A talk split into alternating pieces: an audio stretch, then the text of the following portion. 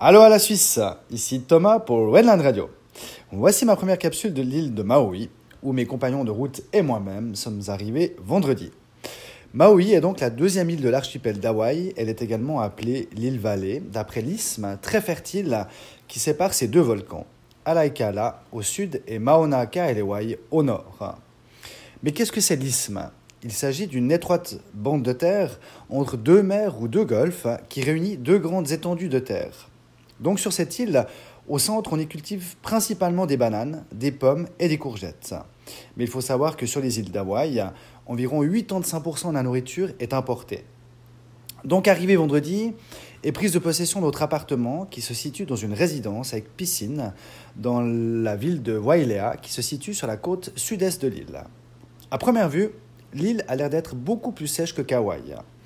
Il fait d'ailleurs beau, le soleil brille et il fait chaud. Il fait environ 28 degrés. Le côté plus sec se ressent du fait que devant notre petit bâtiment, il y a plein de lézards à gorge rouge. Comme à chaque arrivée, première mission, faire les courses pour remplir le frigo. Nous soupons donc à l'appartement et passons une soirée tranquille. Samedi a été sous le signe du farniente et des plages. Nous avons commencé par découvrir une très belle plage sur la côte est, la Baldwin Beach euh, d'une longueur d'environ 2 km. Il y a plein de palmiers, le sable est blanc, il n'y a pas trop de monde et les vagues sont belles. Comme toujours, j'aime bien découvrir les plages à pied. Alors à peine nos linges posés, je pars faire ma petite balade d'environ 4 km. Les vagues montent haut sur la plage et j'ai souvent l'eau jusqu'aux genoux. Le courant est fort et il faut légèrement résister pour ne pas se faire tirer dans l'océan. Belle surprise au bout de la plage. Je ne la vois pas tout de suite, la prenant d'abord pour un rocher. Une belle et grande tortue verte d'Hawaï prend le soleil sur le sable. Elles sont vraiment énormes, plus d'un mètre de long, je pense. Je reste là, juste à deux mètres, à la contempler pendant un moment. En revenant au linge et après avoir bien transpiré, je vais me baigner dans l'océan. Et là, à nouveau, surprise. Deux grandes tortues nagent tout près de moi. C'est incroyable. Nous reprenons la route pour aller découvrir ensuite une plage près de chez nous, sur la côte ouest cette fois. En route, nous nous arrêtons pour prendre à manger dans une de ces fameuses épiceries que l'on trouve beaucoup sur ces îles. Il y a plein de produits frais. Je pensais manger un Pokéball. Mais il y a des panini frais du jour. Je craque, avec une petite salade quand même, pour le côté sain. La deuxième plage est très belle aussi, mais beaucoup plus calme. Pas de vagues, pas de vent, le soleil tape fort. On y reste là, la fin d'après-midi, et là aussi je vais découvrir la plage. Joli coup d'œil sur les montagnes du nord, avec son flanc depuis l'ouest qui est garni d'éoliennes. La journée de dimanche est un road trip sur la route très enlacée et étroite qui fait le tour de la partie sud de l'île. La première partie est assez sèche. Il doit s'agir du flanc du volcan et la végétation n'a pas encore pris tous ses droits sur de très anciennes coulées de lave. C'est une route qui longe la côte une route qui devient au bout d'un moment plutôt un sentier pour tout terrain. La progression se fait lentement et en plein soleil. Je suis passager, mes cuisses commencent à chauffer sérieusement. Ensuite, nous passons un versant de la montagne, toujours en longeant la côte, avec la très belle vue sur l'océan. Et là, la nature change complètement. La végétation est à nouveau luxuriante et tropicale. Nous nous arrêtons à Kipaulu Center. Nous faisons un petit trail de 3 heures, aller-retour, qui nous emmène dans la forêt. En tongue cette fois, pour tout le monde, même moi.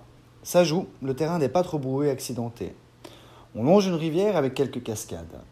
À un moment, nous sommes dans une forêt de bambous que nous traversons et certains bambous sont courbés en haut, comme pour faire un tunnel. Nous arrivons sur un pont qui enjambe la rivière par-dessus une dizaine de mètres. Là, des jeunes se jettent depuis le pont, dans la rivière.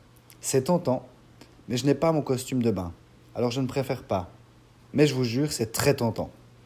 Puis, notre marche se termine au pied d'une magnifique chute d'eau, qui est ensoleillée au sommet, une chute d'environ 30 mètres de haut.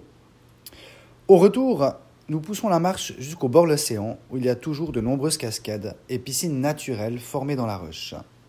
Très joli coup d'œil sur cette rivière qui se jette dans l'océan, avec en plus la lune qui montre le bout de son nez.